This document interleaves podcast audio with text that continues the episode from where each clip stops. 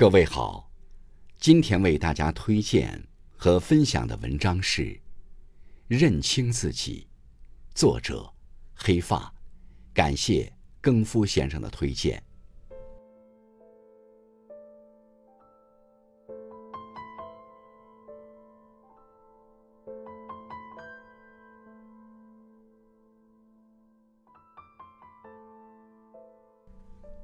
在希腊的雅典城里。有一个阿波罗神庙，门楣的石板上刻着一行字：“认识你自己。”生活中，很多人一辈子都在揣摩他人，却很少去探究自己。老子曾言：“知人者智，自知者明。”认清自己的位置。主持人白岩松曾说：“让一只狗天天上央视，就能变成名狗。”但要知道，没了央视的舞台，很可能不用多久，它就会变成土狗。虽然是句玩笑，却值得我们深思。生活中，许多人一朝得势，就变得眼高于顶，或者盲目自信。但认不清自己的位置的人，只会让自己迷失。芮成钢曾是央视名人，但在各种鲜花和掌声中。他逐步迷失自我，说话失言，做事失度，最后锒铛入狱。岳云鹏出名后，也曾有过一段膨胀期，好在后来他意识到是德云社成就了自己，这才及时醒悟过来。人最大的愚蠢，就是错把平台当本事，把自己捧得越高，结果只会摔得越惨。俗话说：“人贵有自知之明。”很多时候，自己之所以能获得高处的荣耀，不是因为自己长得高，而是自己站的位置高。认清自己的位置，才能远离傲慢，减少犯错，踏踏实实的往前走。认清自己的底线。诗人歌德曾说：“无论你出身高贵或者低贱。”都无关宏旨，但你必须有做人之道。这个做人之道，指的就是做人的底线。底线就是我们人品的体现。一个人若是没有底线，无论地位多高，也难以赢得他人的尊重。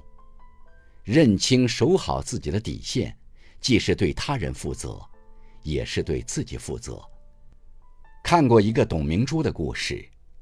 曾经有个经销商想找董明珠的哥哥合作，说只要能拿到一百万的订单，就给他两三万的回扣。董明珠的哥哥心满满的答应下来，觉得发财的机会到了。可是没想到，董明珠听完却直截了当的拒绝了。这件事过后，兄妹俩彻底闹掰，很多年老死不相往来。但董明珠对此却从未后悔过。因为他清楚，一旦答应了此事，不仅违反了公司的规定，也会让自己突破底线。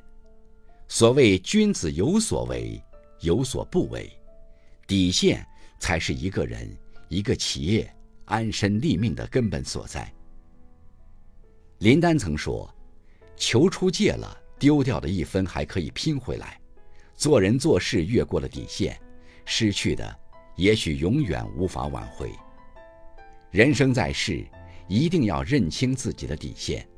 一旦突破底线，肆意妄为，最终的结果只会是伤人伤己。认清自己的目标。知乎上有个热门问题：二十五岁做什么，可在五年后受益匪浅？有一个高赞回答：二十五岁。一定要明确自己的人生目标，然后坚定不移地朝此奋斗。深以为然。真正拉开人与人之间差距的，不在于情商和智商的高低，而在于能否认清自己的目标，明确自己真正想要的是什么，才是成功的第一步。任正非创建华为初期，并非只有科技这一条路可选，那个时候。房地产和金融投资等行业都处于红利期，短期内就能获得惊人的收益。曾经有人建议他换个方向，但他毫不犹豫拒绝了，一心一意坚持最初的选择，只走技术路线。也正是靠这种清醒的认知和不为外物所动的坚持，他才能带领华为一步步走向世界。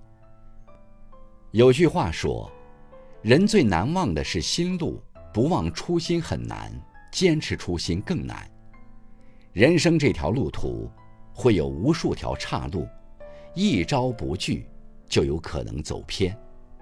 唯有认清、认准自己的目标，才能在正确的路上越走越远。认清自己的价值。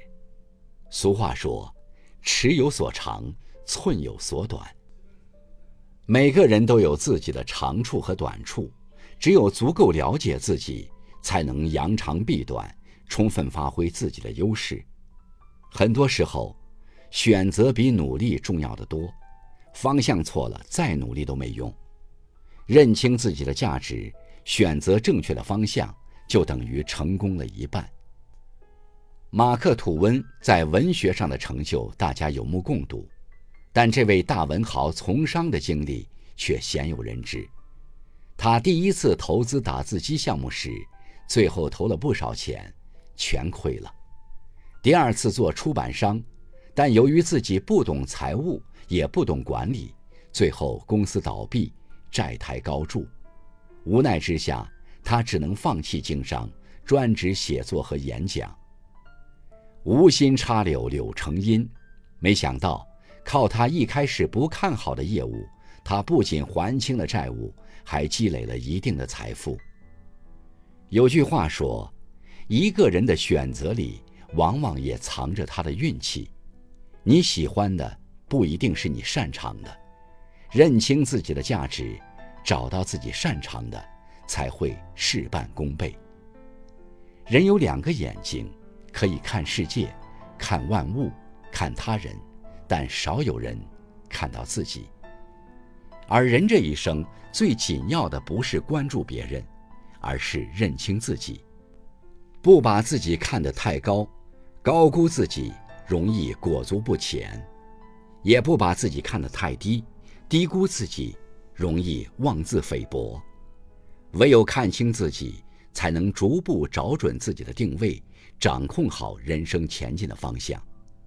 唯有看清自己，才能在人生这个红尘道场中不断修炼自己，从而超越自己。